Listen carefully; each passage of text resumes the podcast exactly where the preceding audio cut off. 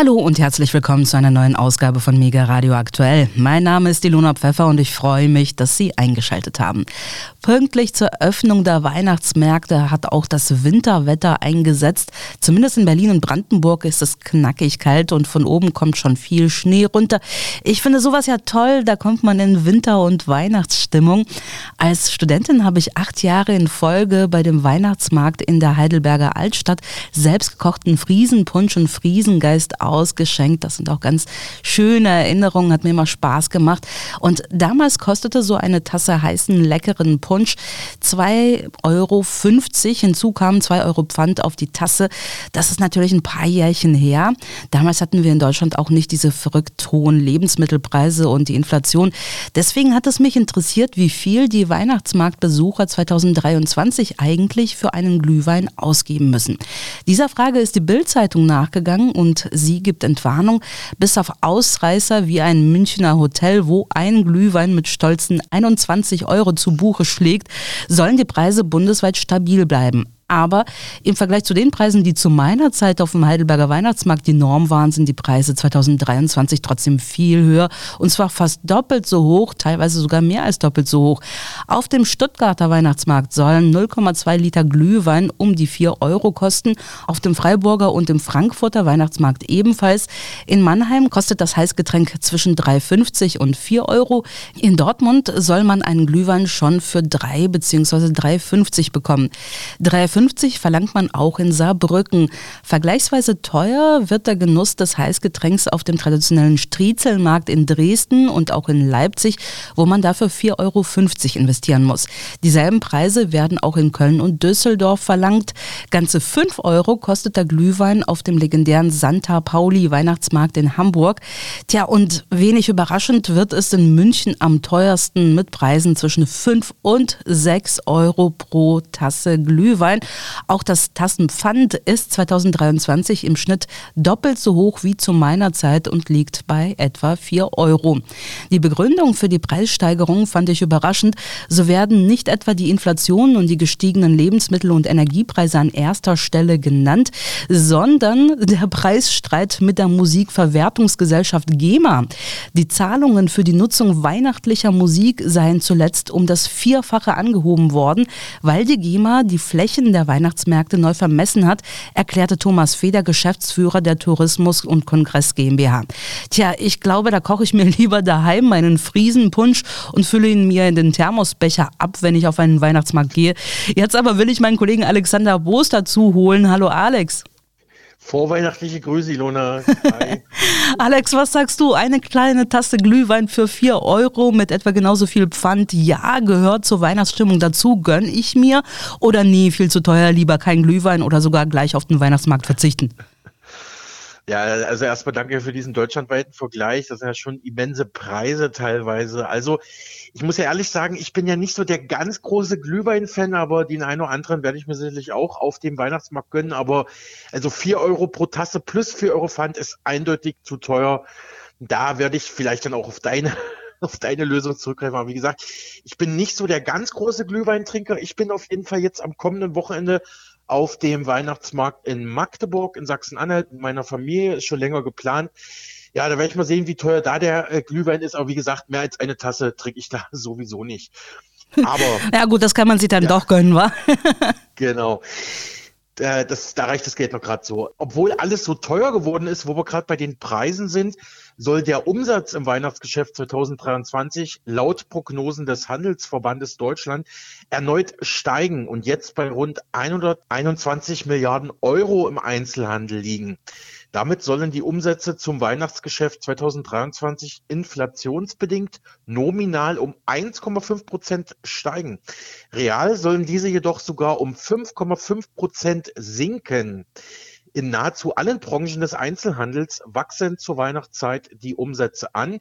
In der Vorweihnachtszeit boomt insbesondere der Verkauf von Spielwaren oder Büchern.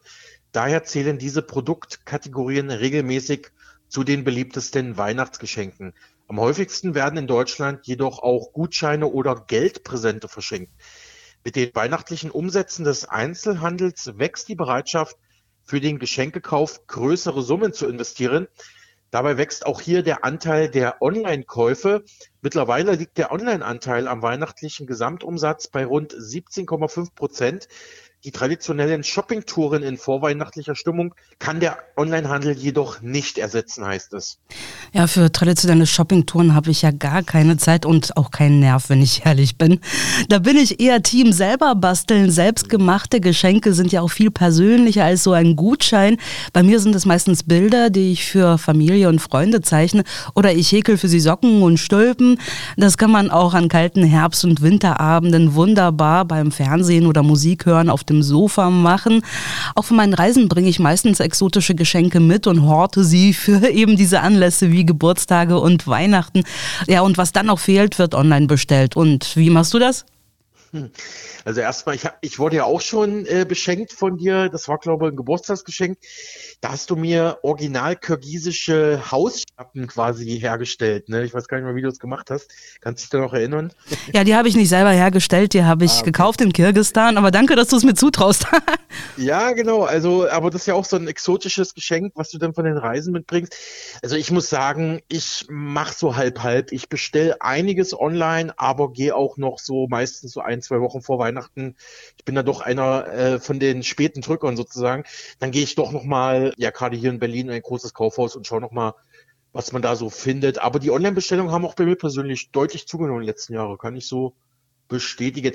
Äh, Basteln ist bei mir ja nicht so angesagt, weil du weißt ja zwei linke Hände und so, ne? Naja, jeder hat seine eigenen Talente und äh, da muss man sich nicht vergleichen. Aber von den bevorstehenden Festtagen will ich jetzt einen Schwenk machen zurück aufs Wochenende. Wir hatten ja gestern schon über die hitzigen Debatten auf dem Bundesparteitag der Grünen in Karlsruhe gesprochen. Abschließend zu diesem Thema habe ich heute eine Übersicht von Kommentaren aus der deutschen Presselandschaft mitgebracht. Wirtschaftsminister Habeck zwängt seine Partei zum Blick in den grünen Abgrund, heißt es im Handelsblatt. Eigentlich wollten die Grünen auf ihrem Parteitag die Konflikte der vergangenen Monate hinter sich lassen, den Unmut über die Asylpolitik genauso wie über ungeliebte Kompromisse beim Klima. Spitzengrüne erzählen einem gerne, wie staatstragend die Partei geworden sei und dass man ja auf Harmonie aus sei, wenn sich FDP und SPD im Bund mal wieder streiten. Solche Geschichten sind nach dem Showdown in Karlsruhe noch märchenhafter geworden. Wie aus dem Nichts erklärte Habeck eine auf Antrag der Grünen Jugend entstandene Abstimmung über die Asylpolitik zu einer Abstimmung über den Verbleib in der Regierung. Er und Außenministerin Baerbock mussten alles in die Waagschale werfen, um den Delegierten die Zustimmung abzuringen. In dieser römischen Kolosseum-Atmosphäre über die Koalition abstimmen zu lassen, war nicht nur eine sehr riskante Wette, man stelle sich nur einmal vor, diese Abstimmung wäre anders ausgegangen, dann hätte sich die Ampel nicht mehr mit den existenziellen Haushaltsfragen beschäftigen müssen, sondern gleich mit ihrer Auflösung betont das Handelsblatt. Die Frankenpost aus Hof fragt, ist das Verzweiflung und die Angst, in zwei Jahren wieder zurück in die Opposition zu müssen? Ist das der Kampf ums Überleben, wenigstens in dieser Regierung? Ist das schon der Vorgeschmack auf den nächsten Bundestagswahlkampf? Es mutet so an. In vielerlei Hinsicht schien es keine Nummer kleiner zu gehen. Die grüne Jugend befeuerte sogar die Diskussion über einen Regierungsaustritt und tat es einigen FDP-Mitgliedern gleich, die eine Befragung über eine weitere Ampelbeteiligung möchten. Die Nerven bei den Grünen und auch bei den restlichen Regierungsparteien scheinen dermaßen blank zu liegen, dass einige wie im Fieber waren, um sich schlagen, urteilt die Frankenpost. Zurück bleiben Enttäuschte, erklärt die Badische Zeitung aus Freiburg. Habecks Vorstoß war die höchstmögliche Eskalationsstufe. Aus der Migrationsdebatte wurde eine Abstimmung über die Ampelkoalition. Für die Führungsriege war es ein sicherer Weg, um sich eine große Mehrheit zu sichern, aber zu einem hohen Preis. Eine Debatte unter höchstem Druck ist keine ehrliche Debatte. Dieser ungelöste Konflikt flammt wohl bei der nächsten Gelegenheit wieder auf. Der Tagesspiegel unterstreicht, dass der Vizekanzler sich nur knapp gegen die eigene Parteijugend durchsetzen kann, zeigt seine Schwäche. Zumal der Leitantrag der grünen Spitze inhaltlich stark verändert wurde. Kein Wort mehr von Begrenzung der Migration, stattdessen die nie näher definierte Formel der Fluchtursachenbekämpfung. Unsere Ideologie heißt Wirklichkeit, hatte Habeck zu Beginn des Parteitags noch stolz verkündet. Nach vier Tagen in Karlsruhe lässt sich festhalten, die Grünen waren wagen sich nur in Trippelschritten in die Realität, meint der Tagesspiegel aus Berlin.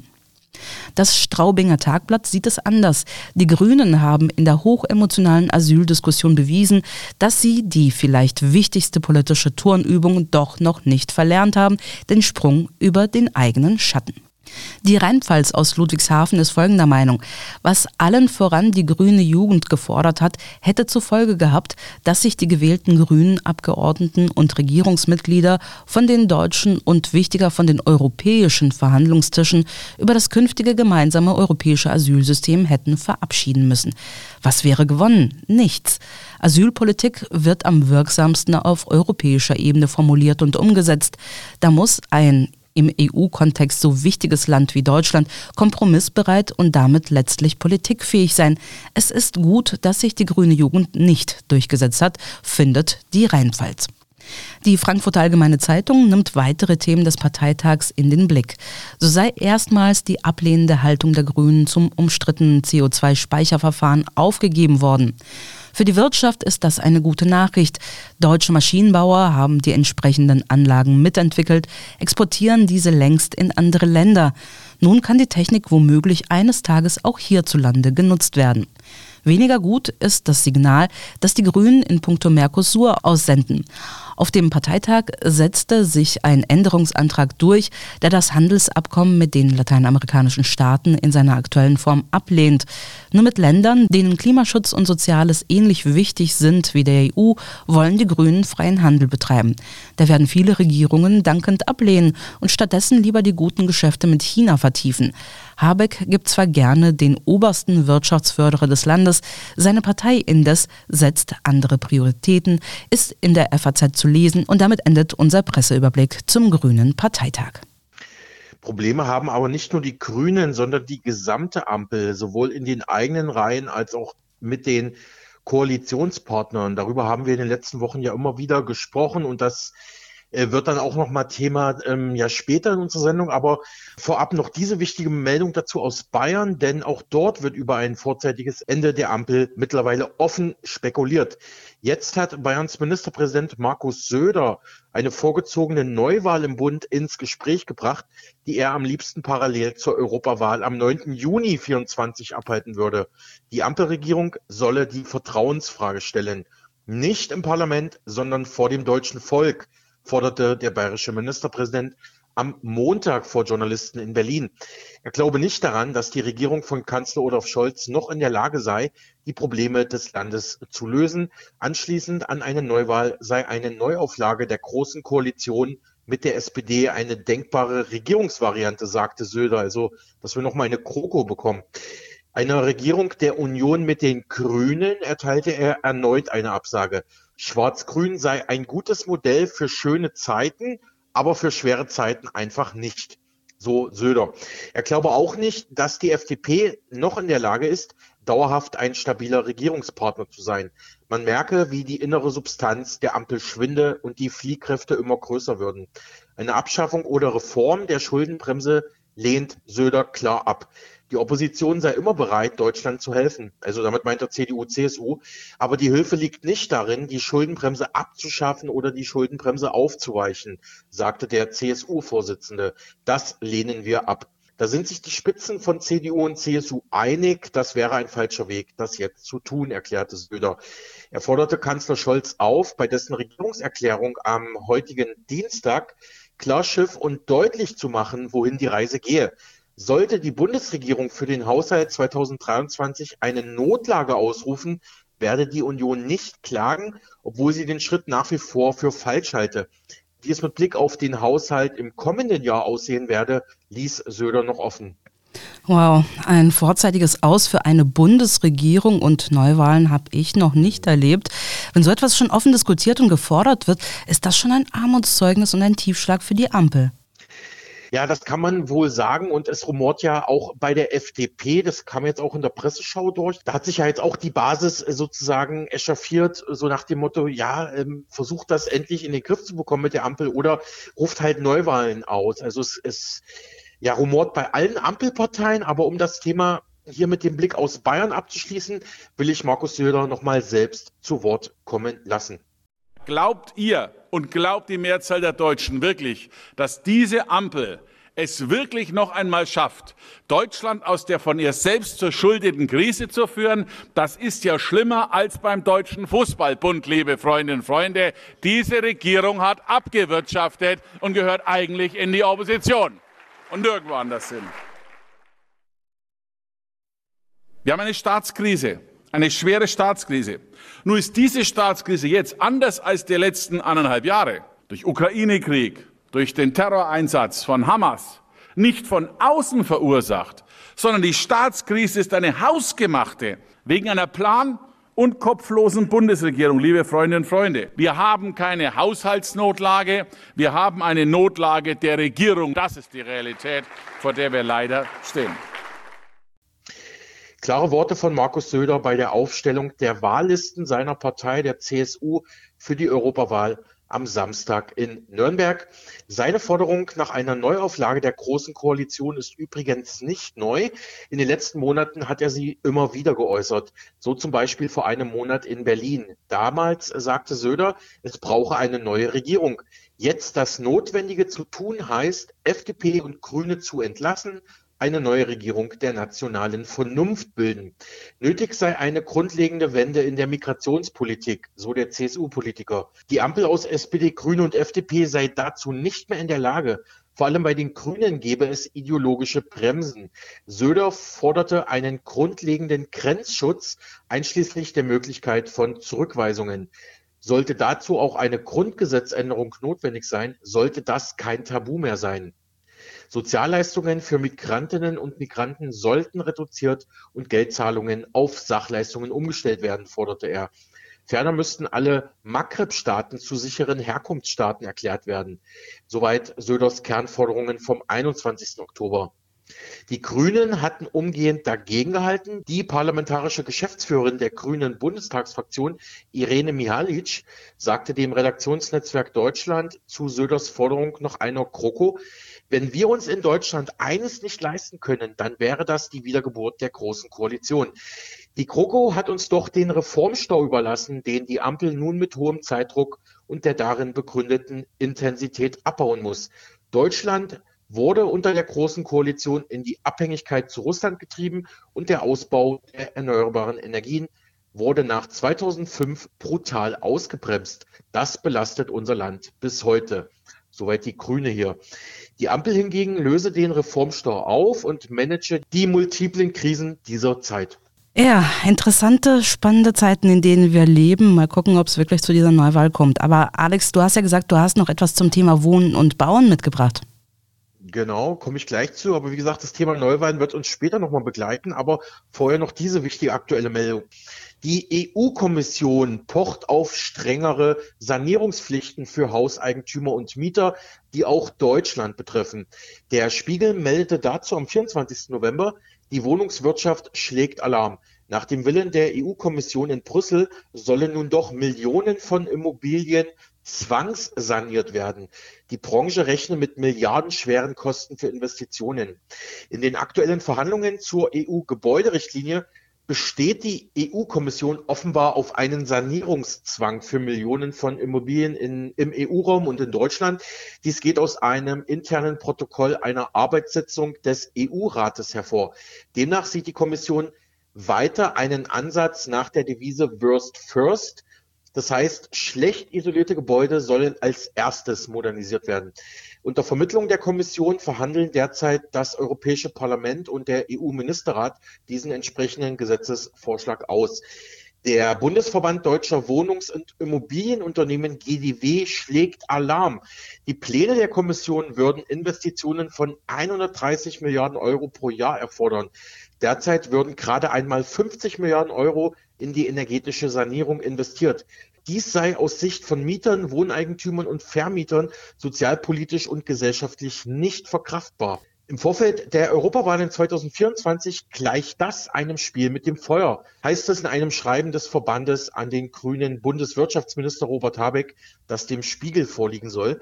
Da gab es aber eigentlich eine Kehrtwende, denn noch im Oktober hatten sich die EU-Institutionen, also auch die Kommission, eigentlich auf eine Abkehr von diesen individuellen Sanierungspflichten geeinigt.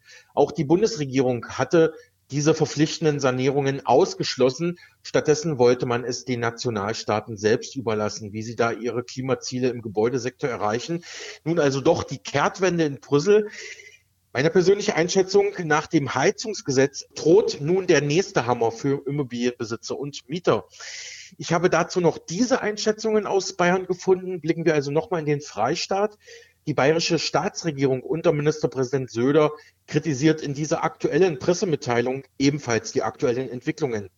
Bayerns Europaminister Erik Beiswenger, CSU, schlägt Alarm.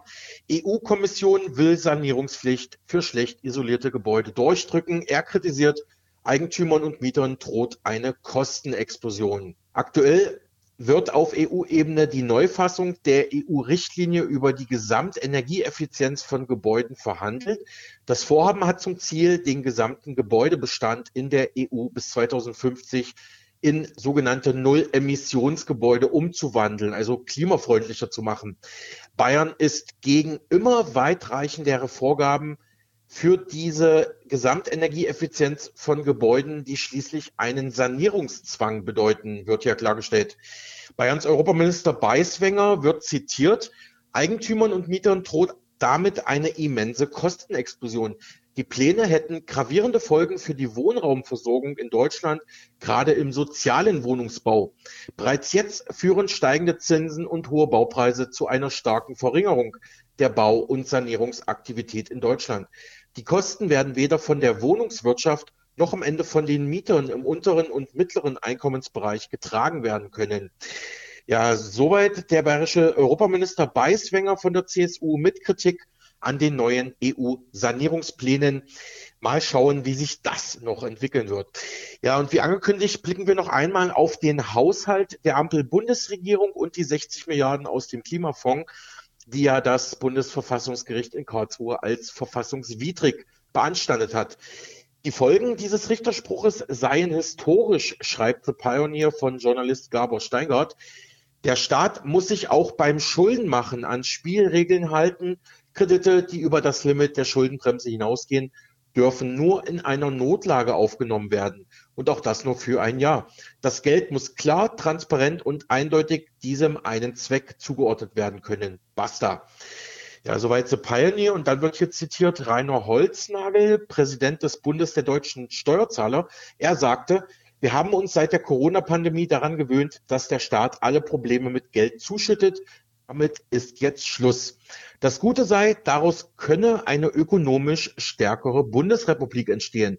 Ökonom Professor Lars Feld hält das Urteil nämlich nicht für einen Supergau. Er betonte, die Karlsruher Richter haben die Schuldenbremse geschärft und gestärkt.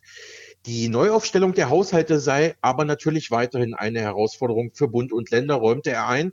Jeder muss im Grunde bei seinem Lieblingsprojekt nochmal gucken, wo er finanzielle Abstriche machen kann. Professor Justus Haukapp kann dem Urteil hinsichtlich der zunehmenden Verschuldungsneigung der Politik ebenso viel Positives abgewinnen. Jetzt müssen wir mal ein bisschen Tabula rasa machen und alles auf den Prüfstand stellen. Das ist ja auch eine Chance. Wenn ein Problem gekommen ist, haben wir immer gesagt, da schmeißen wir jetzt jede Menge Geld drauf. Diese Politik hat jetzt ein Ende gefunden. The Pioneer fragt abschließend, Halten SPD, Grüne und FDP noch zwei weitere Jahre durch oder steht der Bruch und damit das Ende der Ampelkoalition Neuwahlen kurz bevor? Wie kann es jetzt der Ampel gelingen, die Milliardenlücke im Haushalt zu schließen? Wo kann gespart werden? Wo muss gespart werden? Welche Schritte sind zumutbar? Und wozu sind Regierung, aber auch Opposition überhaupt fähig? Unser Radiopartner, der Finanzmarktexperte Marc Friedrich, beantwortet die Frage, ob die Ampel bald zerbrechen wird, mit Ja. Er prognostiziert vielleicht noch in diesem Jahr. Das hat auch mit den Pensionen für Minister zu tun. Marc Friedrich fordert schlicht Neuwahlen. Was es damit auf sich hat und wie er das begründet, hören Sie jetzt. Zuvor aber noch diesen aufsehenerregenden Kommentar bei der Tagesschau, wo ein Redakteur sagte, Finanzminister Lindner beenden Sie bitte dieses Trauerspiel einer Koalition. Denn Lindner habe ja schließlich den verfassungswidrigen Haushalt zu verantworten. Die ARD hat diesen Kommentar vor wenigen Tagen zur besten Sendezeit gesendet und danach dann der Kommentar von Marc Friedrich. In dieser Logik kann es für mich nur eine Konsequenz geben. Lieber Christian Lindner, beenden Sie bitte dieses Trauerspiel einer Koalition, die nie einen auch nur annähernd ausreichenden Vorrat an gemeinsamen Überzeugungen hatte. Die Mehrheit der Wähler will eine neue Regierung. Wie lange macht es die Ampel noch? Darauf gebe ich dir heute die Antwort.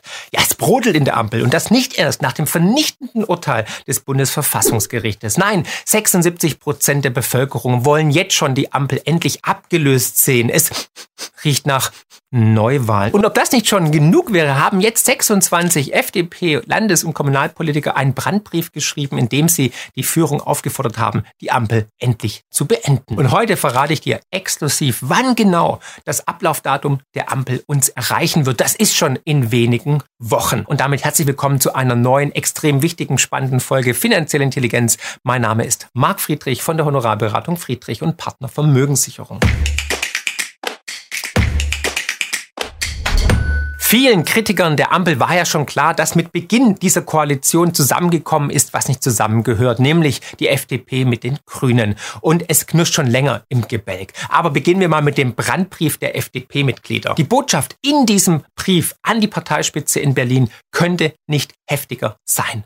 Weckruf Freiheit, so lautet der Titel und die Kritik ist knüppelhart. Hier ein Zitat aus diesem Brief. Die FDP wird als Partei wahrgenommen, die sich zum Komplizen einer Politik gemacht hat, die von 70 Prozent der Bevölkerung abgelehnt wird. Und das stimmt tatsächlich. Fakt ist, ich glaube, dass die FDP, wenn sie jetzt in der Ampel bleiben sollte, keine Überlebenschance hat und unter die 5%-Marke definitiv fallen wird. Nichtsdestotrotz nennen natürlich die Politiker einige Gründe, warum die Ampel aktuell nicht mehr zeitgemäß ist. Ihre Kritikpunkte sind das Heizungsgesetz natürlich, der sinnlose Atomausstieg und die verkorkste Energiepolitik. Wir stehen ja vor dem Scherbenhaufen der Energiewende. Dann noch die überbordende Regulierung, die Anti-Industriepolitik, also die Deindustrialisierung, die wir ja sehen, das Bürgergeld, was ja Leistung eigentlich bestraft, bestraft, die Migrationspolitik und natürlich Corona und die fehlende Aufarbeitung. Die FDP hätte sich verbogen und daher fordern die Mitglieder den Parteivorstand und die FDP-Bundestagsfraktion auf, ein Ende der Ampel endlich in Erwägung zu ziehen. Zitat, gegebenenfalls nach anderen Koalitionspartnern zu suchen. Wie wär's mit den Linken? Ich meine, so weit sind die ja jetzt inhaltlich auch nicht mehr von den Grünen oder der SPD entfernt. Und Christian Lindner hat ja mal gesagt, dass man im Notfall auch die Linken wählen könnte. Im Sommer hat er in einem Bürgergespräch in Weimar Folgendes von sich gegeben und das stimmt tatsächlich. Es tut mir in der Seele weh, es zu sagen, aber im Notfall könnte man noch die Linkspartei wählen. Tut's weh, aber trotzdem sagt er es. Hä? Ich glaube, das Rückgrat wurde ihm entfernt. Aber die Linksfraktion gibt's ja auch nicht mehr. Die hat sich ja vor kurzem erst aufgelöst. Da verweise ich nochmal auf das erste Exklusivinterview nach Bekanntgabe der Partei mit Sarah Wagenknecht. Das findet ihr hier oben. Und ich möchte an dieser Stelle nochmal an das Thema Impfpflicht erinnern. Ja, die meisten haben es vielleicht schon vergessen.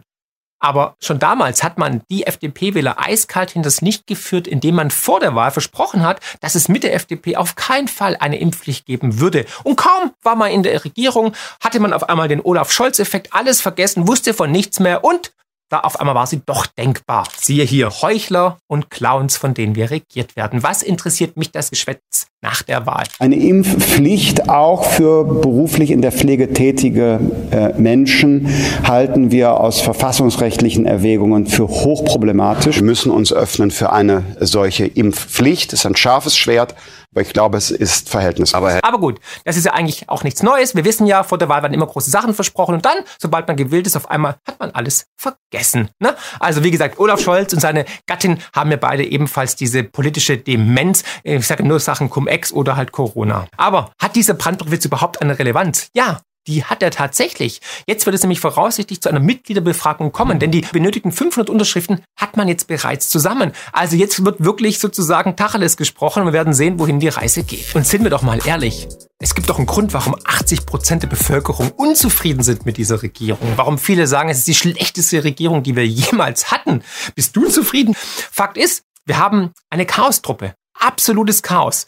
Inkompetenz und Fehlentscheidungen am laufenden Band. Beginnen wir mit der Energiewende, mit dem Atomausstieg und hören auf mit einem Bundeskanzler, der sich an nichts erinnern kann. Und entweder er lügt oder er hat Demenz. Und beides disqualifiziert ihn, Kanzler dieser Republik zu sein. Wie siehst du das? Und aus dem Grund kann man mit Fug und Recht sagen, dass wir momentan die schlechteste Regierung sehen, die die Bundesrepublik jemals gehabt hat. Ich kann mich mit meinen 26 Jahren wirklich nicht daran erinnern, dass wir jemals so viele Minister mit so wenig Kompetenz in der Regierung hatten. Es ist das gelebte Peter-Prinzip, das wir hier sehen und dann den Kruger-Effekt in Perfektion. Also, dass man sich selbst komplett überschätzt, seine Fähigkeiten, seine Kompetenz und ja, dann halt einen Bullshit nach dem anderen baut. Und die Umfragen sprechen ja Bände.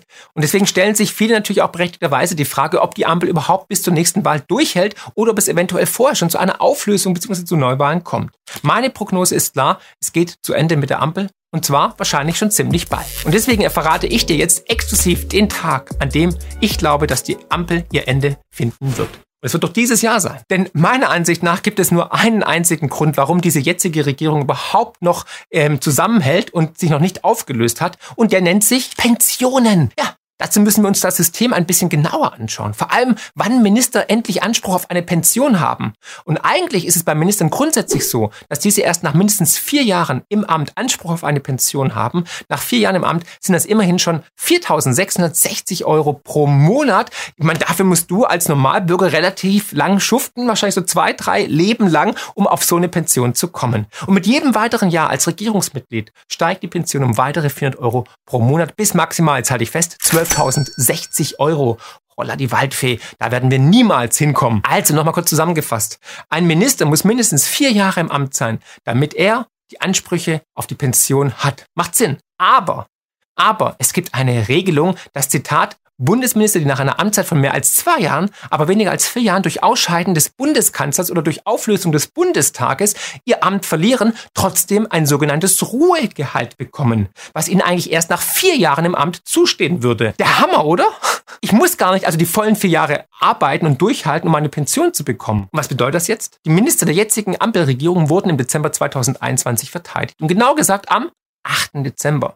Das heißt, in wenigen Wochen erreichen wir die Zwei-Jahresfrist. Und dann könnte es tatsächlich meiner Ansicht nach spannend werden, ob dann die Ampel aufgelöst wird. Und es tut sich bereits einiges. Bayerns Ministerpräsident Markus Söder von der CSU hat bereits im Oktober Scholz aufgefordert, die Ampel endlich zu beenden. Er sagte wörtlich, die Ampel sei K.O. Sein Vorschlag, eine große Koalition mit der Union ja, die gute alte Kroko. Ob dies viel besser macht, sei mal dahingestellt. Ich bezweifle es stark. Was denkst du? Und jetzt, wie man so aus dem Flur des Bundestages hört, gab's im Oktober schon Gespräche zwischen Scholz und der CDU. Viel davon ist nicht an die Öffentlichkeit gedrungen, doch anscheinend hat die CDU dem jetzigen Kanzler tatsächlich die große Koalition ans Herz gelegt und angeboten. Puh, okay, jetzt muss man darüber hinaus wissen, wann und wie ein Kanzler Deutschland zurücktritt bzw. abgewählt wird. Und hier gibt's drei Möglichkeiten. Erstens, freiwilliger Rücktritt. Der Bundeskanzler kann freiwillig zurücktreten, wenn er der Ansicht ist, dass dies im besten Interesse des Landes ist. Also wissen wir jetzt schon, wird nicht passieren. Wen interessiert schon das beste Interesse des Landes? Also weder Merkel noch Scholz. Dann die Vertrauensfrage im Bundestag. Das ist die zweite Möglichkeit. Der Bundeskanzler kann im Bundestag eine Vertrauensfrage stellen. Und wenn die Mehrheit der Abgeordneten dem Bundeskanzler das Vertrauen entzieht, wird ein neuer Bundeskanzler gewählt oder es werden Neuwahlen ausgerufen. Ah, na, das Scholz auch nicht der Mann dafür. Schauen wir uns die dritte Möglichkeit an. Das Misstrauensvotum. Der Bundestag kann einen Bundeskanzler durch ein konstruktives Misstrauensvotum abwählen. Das bedeutet, dass gleichzeitig ein neuer Kandidat für das Amt des Bundeskanzlers vorgeschlagen werden muss. Wenn dieser Kandidat eine Mehrheit im Bundestag erhält, wird er zum neuen Bundeskanzler ernannt. Und ich glaube tatsächlich, dass das Misstrauensvotum die wahrscheinlichste Variante dieser Option ist. Und das gab es in der Geschichte schon einmal, und zwar im Jahr 1982, als Helmut Schmidt von der SPD damals dem Parlament die Vertrauensfrage stellte. Und Helmut Schmidt gewann die Vertrauensfrage zunächst deutlich, doch schon ein halbes Jahr später zerbrach die Koalition mit der wieder FDP und Kohl von der CDU wurde Kanzler. Und nach der jetzigen Haushaltsklatsche mit einem Loch von 60 Milliarden Euro dürfte dieses Szenario eher noch wahrscheinlicher geworden sein. Besonders dann, wenn man sich die aktuellen Umfrage für die Ampel nochmal anschaut und wirklich sieht, wie miserabel die sind, wie schlecht auch die Stimmung in der Wirtschaft und bei den Unternehmen ist. Laut den neuesten Umfragen kommt die SPD gerade noch auf irgendwas so um die 15 Prozent. Bei der letzten Wahl waren es noch 26 Prozent. Das ist ein Absturz. Die Grünen scheinen bereits seit mehreren Wochen ihren Boden erreicht zu haben und bewegen sich bei etwa 12, 13 Prozent. Ich weiß, Emotionen immer noch viel zu viel. Ja, hier sind immer noch die hartgesottenen Überzeugungstäter wohl dabei. Da muss man schon ziemlich schmerzfrei sein, um nach zwei Jahren Ampel noch etwas Gutes über die Grünen sagen zu können. Schade, aber so ist es. Am härtesten hat es allerdings die FDP getroffen, weil die aktuell irgendwo knapp unter 5% rumschlummert und auch nicht mehr in den Bundestag kommen würde. Jetzt könnte man natürlich sagen, ja gut, das sind ja nur Umfragen, die bessern sich auch wieder, bla blub und so, aber da muss man sich auch die beiden Landtagswahlen aus diesem Jahr mal anschauen. Und da war es wirklich ein pures Desaster, vor allem für die Ampel und für die SPD ganz im Besonderen. Diese war nach den Grünen die Partei, die am zweitmeisten Stimmen verloren hat. Und was fällt hier auf? Die Ampel hat deutlich verloren. Die FDP hat es in Hessen gerade so noch in den Landtag geschafft. Auch in Bayern waren die Ampelparteien wirklich die großen Wahlverlierer und haben schlecht abgeschnitten. Und denkt immer daran, Politiker sind immer eigennützig und karrieregetrieben und denken erstmal an sich. Warum hätte man die Ampel vor der Zweijahresfrist denn beenden sollen? Wenn man doch weiß, dass ab dem 9. Dezember einem eine ja wirklich gigantische Pension winkt, dann wäre man ja davor mit leeren Händen rausgegangen. Will ja keiner, ne? muss man wieder arbeiten. Was ist das? Aber ab dem 9. Dezember könnte es tatsächlich spannend werden, ob dann wirklich die Vertrauensfrage gestellt wird. Das werden wir sehen. Eins ist jedoch klar. Das Urteil des Bundesverfassungsgerichts vom Mittwoch war ein absolutes Kracherurteil. Ich habe dazu auch ein Video gemacht, das findest du natürlich hier oben. Der, die Bundesregierung fehlen jetzt einfach die 60 Milliarden für ihre planwirtschaftlichen, sozialistischen Träume und für die Klimaideologie. Die Regierung betont aber, dass dies kein Problem sei. Ja, man denkt noch tatsächlich, dass man irgendwie so weitermachen kann und sich durchwurschtelt. Man verweigert sozusagen, die politische Klatsche kurz wegzustecken zu können, als ob das alles ein kleines Versehen sei. Doch das ist es mitnichten. Und es ist ja nur die Spitze der inkompetenten Ampelpolitik. Christian Lindner ist der erste Finanzminister der Bundesrepublik, der einen verfassungswidrigen Bundeshaushalt zu verantworten hat. Das muss man sich mal auf der Zunge zergehen lassen. Und jetzt, wo das Geld fehlt, muss es irgendwo anders herkommen. Und woher wird es wohl kommen? Hm. Was glaubst du? Natürlich, Steuererhöhungen und mehr Abgaben. Und Robert Habeck hat es selbst damals gesagt, wenn das Bundesverfassungsgericht so entscheidet, wie es entschieden hat, dann würde es der Regierung den Boden und den Füßen wegziehen. Damit ist schon der nächste Streit eigentlich de facto vorprogrammiert. Denn die SPD wird wohl möglich jetzt Steuererhöhungen fordern. Und da wird die FDP nicht mitmachen. Mal gucken, ob sie da tatsächlich ihr Wort halten. Und ein Ende der Ampel ist für mich der einzige Weg, um noch größeren Schaden von diesem Land, von uns allen abzuwenden. Und mir ist natürlich voll bewusst, dass sich unter einer großen Koalition wirklich nur wenig ändern würde. Und sind wir doch mal ehrlich, die Unterzeichner des FDP-Brandbriefes haben recht. So eine FDP braucht niemand in Deutschland. Das F in FDP steht ja bekanntermaßen für freiheitlich. Davon ist schon lange nichts mehr übrig. Was kommt als nächstes? Welche Koalition würdest du dir wünschen? Wenn die Politik momentan auch grottig ist, wegen Menschen wie dir, ist die Welt da draußen besser, als wir glauben. Herzlichst, euer Marc. Und nachdem die politischen Realitäten mich zwingen, mit Sozialdemokraten und Grünen zu regieren, freue ich mich, die Luft der Freiheit zu atmen. Ja, soweit Marc Friedrich mit seiner Analyse zum möglichen Ende der Ampelregierung. Und zuletzt hörten Sie noch FDP-Finanzminister Christian Lindner. Ja, Ilona, bleiben wir mal beim Thema Wahlen und blicken noch einmal, einfach weil es eines der Top-Themen der Weltpolitik derzeit ist, auf Argentinien. Marc Friedrich kann sich ja durchaus vorstellen, dass Millet ein echter Hoffnungsträger als neuer Präsident ist. Andere Interviewpartner von uns, darunter die deutsch-argentinische Journalistin Gabi Weber oder auch unser andere Radiopartner Ernst Wolf sehen dagegen Argentinien jetzt am Abgrund unter Präsident Javier Millet. Das deutsche Medium The Pioneer versucht das Ganze so einzuordnen. Argentinien hat gewählt und es hat laut und deutlich gewählt gegen den Peronismus, der das Land mit wenigen Ausnahmen über Jahrzehnte in Grund und Boden gewirtschaftet hat. Der ehemalige deutsche Botschafter in Argentinien, Ulrich Asante, analysiert den Sieg von Javier Millet und die geopolitische Neuausrichtung des Landes, das nun kein BRICS-Mitglied mehr werden will. In einem Pioneer-Gastbeitrag wirbt er dafür, den neuen Regierungschef Millet nicht als Spinner abzutun und seiner Regierung eine Chance zu geben. Der Zeitpunkt ist gekommen, die plakativen Einordnungen des Wahlsiegers, die er selbst mitprovoziert hat, hinter sich zu lassen. Millet hat in den letzten Wochen von vielen unbemerkt eine Mannschaft aufgebaut, also eine Regierungsmannschaft, die Hoffnung mache, dass Emotion und Sachverstand doch noch im Moment zusammengekommen sind, um dieses gebeutelte Land wieder in die Spur zu bringen. Soweit der frühere Botschafter der Bundesrepublik Deutschland in Buenos Aires, Ulrich A. Sante. Und Weltreporter Philipp Mattheis, mit dem wir auch schon Interviews zu China und Japan geführt hatten, schreibt aktuell in seinem Newsletter für Geopolitik und Weltwirtschaft Bling Bling, Warum es sich lohnt, das argentinische Experiment jetzt mit Neugier zu verfolgen. Millet will die Zentralbank und die eigene Währung gleich mit abschaffen. Damit steht er vielen Bitcoinern nah. Selten habe eine Wahl so polarisiert und Aufmerksamkeit erzeugt wie die argentinische. Neuer Präsident der zweitgrößten Volkswirtschaft Südamerikas ist ein Exzentriker. Und das liegt nicht nur an der Frisur von Javier Millet. In der Bitcoin-Szene wurde die Wahl Millets größtenteils bejubelt. Schnell wurden Spekulationen laut, mit Argentinien könne nach El Salvador ein zweites lateinamerikanisches Land Bitcoin als offizielle Währung einführen. Die Presse links der Mitte dagegen heule weltweit auf und sieht Millet in einer Reihe von Rechtspopulisten mit Bolsonaro und Trump. Doch das Lagerdenken und vorschnelles Einordnen in bestimmte Camps verstelle oft den Blick auf das Wesentliche. Auch im Fall Millet werde diese Tendenz deutlich. Das politische System eines fremden Landes wird versucht, in ein deutsches Rechts-Links-Schema zu pressen. Der Preis, den man dafür zahlt, ist ein tieferes Verständnis des Phänomens. Das geldpolitische Programm von Millet sei hochinteressant und womöglich richtungsweisend für die zukünftigen Probleme vieler Volkswirtschaften, schreibt Matthijs. Millet wird an dieser Stelle selbst zitiert. Er sagte, die Zentralbank ist ein Betrug, ein Mechanismus, mit dem Politiker die guten Leute mit inflationären Steuern betrügen. Danach kommentierte er den Bitcoin mit den Worten, dass es die Rückgabe des Geldes an seinen ursprünglichen Schöpfer, nämlich den privaten Sektor darstellt und dass es Politiker daran hindere, ja, die Menschen durch Inflation zu berauben. Matthijs schreibt weiter, zunächst einmal, der Wohlstand verfiel durch Misswirtschaft und schlechte Politik in Argentinien. Heute leidet das Land unter einer chronischen Inflation und einem Handelsdefizit. Das bedeutet, das Land importiert mehr Waren, als es exportiert. Darin ähnelt es übrigens sehr der Wirtschaftsstruktur der Türkei.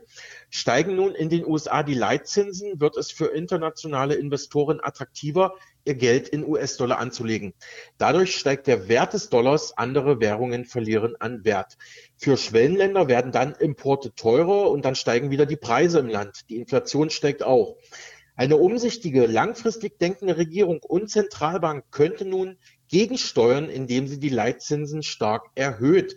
Dies würde den Kapitalabfluss beispielsweise in den US-Dollar bremsen, die eigene Währung, also den Peso stärken, Importe verbilligen und somit auch die Inflation senken.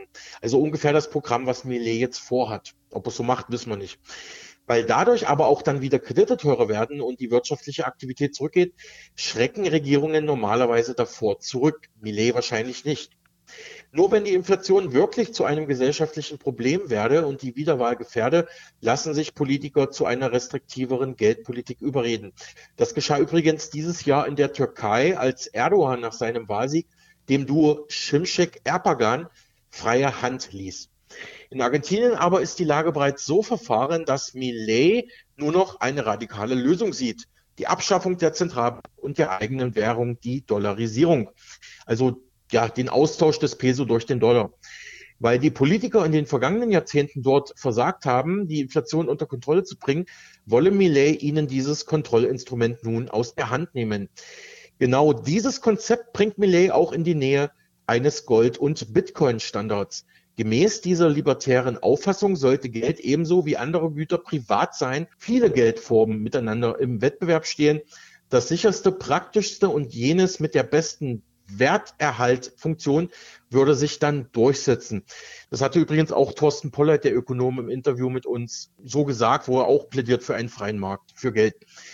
Also sogenanntes Sound Money, also hartes Geld, könnte dann die Regierung in Argentinien zu absoluter Ausgabendisziplin zwingen, sozusagen. Dann nicht mehr ausgegeben werden kann, als man selber hat. Die deutsche Schuldenbremse lässt da grüßen. Insofern sei das argentinische Experiment, das nun seinen Gang nimmt, eines, welches man mit aufmerksamer Neugier verfolgen sollte. Vorverurteilungen seien dabei eher hinderlich, schreibt Matthäus zum Schluss. Ob all das funktioniert unter Millet, ist eine andere Frage. Zumindest die kurzfristigen Folgen dürften höhere Arbeitslosigkeit, Wirtschaftskrisen und soziale Kürzungen sein. Anscheinend aber sind viele Menschen in Argentinien so verzweifelt, dass sie dieses Risiko in Kauf nehmen. Argentiniens Probleme und Lösungsversuche wirken noch sehr weit weg von uns, aber die Diskussionen um das Urteil aus Karlsruhe und die Schuldenbremse lassen nichts Gutes vermuten. Der Bankrott eines Staates komme langsam und dann aber ganz plötzlich. Ilona, machen wir jetzt mal einen Sprung zu neuen Technologien. Der Bitcoin ist ja auch so eine. Die Politik will uns nämlich künftig besser vor KI-Missbrauch schützen, also Missbrauch durch künstliche Intelligenz, KI. Am Sonntag wurde dazu das erste detaillierte internationale Abkommen vorgestellt. In dem 20-seitigen Dokument kamen Deutschland, die USA und 16 weitere Länder überein, dass Unternehmen, die KI entwerfen und nutzen, diese so entwickeln und einsetzen müssen, dass Kunden und die breite Öffentlichkeit vor Missbrauch geschützt sind. Dies ist das erste Mal, dass wir eine Bestätigung sehen, dass es nicht nur um coole Funktionen gehen sollte und darum, wie schnell wir sie auf den Markt bringen können, sagte die Direktorin der US-Agentur für Cybersicherheit und Infrastruktursicherheit, Jen Easterly, gegenüber der Nachrichtenagentur Reuters. Die Richtlinien dieser KI-Vereinbarungen würden vielmehr widerspiegeln, dass das Wichtigste, was in der Entwurfsphase getan werden müsse, die Sicherheit sei. Die Vereinbarung ist allerdings unverbindlich und enthält überwiegend allgemeine Empfehlungen, wie etwa die Überwachung von KI-Systemen auf Missbrauch, den Schutz von Daten vor Manipulation und die Überprüfung von Softwareanbietern. Miss Easterly zufolge ist es dennoch wichtig, dass so viele Länder die Idee vertreten, dass bei KI-Systemen die Sicherheit an erster Stelle stehen muss.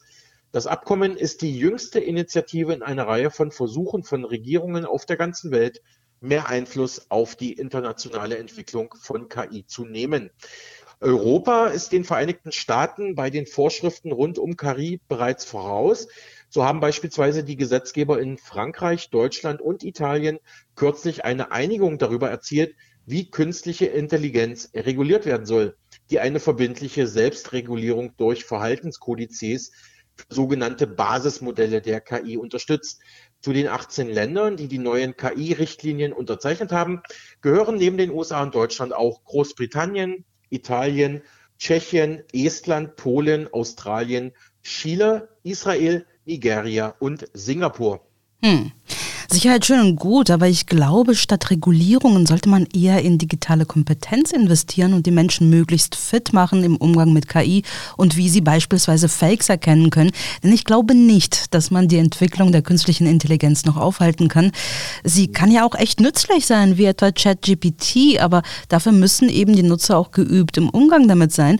Etwa ein Lehrer oder ein Uniprofessor, der erkennen können muss, ob der Text der Klassen- oder der Masterarbeit von dem Schüler oder Studenten selbst oder von ChatGPT geschrieben wurde. Und inzwischen ist die KI ja auch in vielen Unternehmen angekommen. Laut einer Erhebung des Statistischen Bundesamtes nutzt jedes achte Unternehmen in Deutschland die künstliche Intelligenz. Dabei stellte sich heraus, dass vor allem größere Betriebe mit mehr als 250 Beschäftigten die moderne Technologie mit einem Anteil von 35 Prozent stärker nutzen als kleine Unternehmen. Hier nutzte nur jedes Zehnte die neue Technologie. Die Firmen setzen die Technologie vorrangig für die Buchführung, das Controlling oder die Finanzverwaltung ein, für die IT-Sicherheit, für Produktions- und Dienstleistungsprozesse sowie für die Organisation von Unternehmensverwaltungsprozessen oder das Management, wie das Statistische Bundesamt mitteilte. Am weitesten verbreitet sind demnach KI-Technologien zur Spracherkennung, auch bei der Automatisierung von Arbeitsabläufen oder zur Hilfe bei der Entscheidungsfindung kommt die künstliche Intelligenz den Angaben zufolge bereits häufig zum Einsatz. Viele Unternehmen nutzen KI bei der Analyse von Schriftsprache, beispielsweise bei der Auswertung von Texten, sogenanntes Text Mining. Dennoch fehlten vielen Unternehmen Informationen und Wissen zum Einsatz der KI-Technologien, geben sie selbst an. Mehr als die Hälfte der Nutzer, also 54 Prozent, fürchten um die Kompatibilität mit ihren vorhandenen Geräten oder sind sich über die rechtlichen Folgen im Unklaren. Das sind 51 Prozent. Mehr als jedes fünfte der bislang zurückhaltenden arbeitenden Unternehmen hält den Einsatz von KI im eigenen Geschäftsbereich nicht für sinnvoll. Ja, und das bestätigt ein bisschen das, was ich vorhin angestoßen habe. Also ich glaube, was äh, wirklich ausgebaut werden muss, ist äh, das Wissen über KI, wie man sie einsetzt, wo die Gefahrenstellen sind. Ja, auf jeden Fall ein guter Punkt das äh, ja mit der mit der Schulung oder der wie soll ich sagen mit der pädagogischen Betreuung von KI da könnte man durchaus noch einiges machen denke ich mal auch das, das wird bestimmt noch sehr sehr wichtig in Zukunft ja, Thema KI. Daran schließt auch die letzte Meldung an, die ich heute mitgebracht habe. Ein absoluter Thriller hat sich in den letzten Tagen im Bereich von KI ereignet.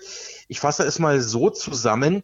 Der US-amerikanische IT-Experte Sam Altman, 1985 in Chicago geboren, gilt als Erfinder von KI bzw. ist der Erfinder von ChatGPT. Und zwar bei dem Unternehmen OpenAI, die auch die Chat-KI ChatGPT entwickelt hat. Dort saß er lange Zeit im Board, also im Aufsichtsrat. OpenAI arbeitet als Non-Profit-Organisation, also sie darf keinen Gewinn machen, diese Firma. Also gibt es da auch keine Aktionäre oder ähnliches im Hintergrund, die da Druck machen könnten.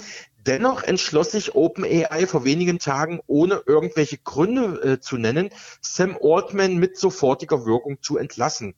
Der heuerte daraufhin einfach bei Microsoft an, um dort die KI-Abteilung voranzutreiben. Microsoft freute das natürlich, OpenAI wurde aber daraufhin mit massenhaften E-Mails von IT-Nerds und KI-Fans zugespammt, aber auch mit Beschwerden vieler seiner Mitarbeiter, was das jetzt soll. Sie drohten damit mit Sam Altman gleich rüber zu Microsoft zu wechseln. Also im Prinzip hat OpenAI hier ihr bestes Zugpferd einfach mal entlassen. Und unter diesem Druck schließlich ist jetzt die Firma OpenAI wieder zurückgerudert, eingeknickt und hat Sam Altman wieder eingestellt. ja, ja, wirklich äh, eine kuriose Geschichte. Was ist denn das Besondere an dieser Figur und Persona Sam Altman? Also während ja viele ITler und KI-Programmierer tendenziell eher sozial nicht mit Menschen können, gilt KI-Erfinder Sam Altman als sehr sozialer und offener Mensch, der auch andere mit seinen Ideen mitreißen kann, der Reden halten kann, also auch eine Person der Öffentlichkeit, der auch so ein bisschen das Gesicht von ChatGPT und OpenAI ist. Warum man diese Galionsfigur der KI einfach mal vor die Tür setzt, haben viele nicht verstanden. Ein YouTuber kommentierte, ITler mit dem höchsten IQ der Welt, manche über 200, programmieren die kompliziertesten KI-Technologien, können aber nicht zwei Schritte vorausdenken, wenn sie ihren beliebten Chef feuern. Also wie das dann von außen wahrgenommen wird. Das mhm. ist ja mhm. wirklich zum, zum Shitstorm gekommen, muss man ja sagen. Ja. Wie fielen denn die Reaktionen darauf aus, also in der Presse, in der Öffentlichkeit? Hm, ich habe mir vor allem die deutsche Presselandschaft dazu angeschaut. Die Süddeutsche Zeitung kommentierte, die fünf wildesten Tage der jüngeren Tech-Geschichte enden mit einer überraschenden Wolte. Der geschasste OpenAI-Chef Sam Altman kehrt zum Unternehmen zurück und irgendwie fühlen sich alle als Gewinner. The Pioneer fasst es so zusammen, zuerst wurde Sam Altman überraschend von einem idealistischen Verwaltungsrat rausgeworfen und musste sein eigenes Unternehmen, das er mitgegründet hat, OpenAI verlassen. Drei Tage später wechselt er zu Microsoft. Wieder zwei Tage später wird er als OpenAI CEO reinstalliert. Das Drama rund um OpenAI ging in den nächsten Akt. 700 der 770 Mitarbeiter der KI-Schmiede OpenAI hatten in einem offenen Brief den Board zum Rückzug aufgefordert und sich ihren ehemaligen Chef Sam Altman zurückgewünscht. Der Spiegel schrieb, Sam Altman hat das Startup OpenAI mit der Software ChatGPT zu einem der wichtigsten Unternehmen auf dem Gebiet künstlicher Intelligenz gemacht.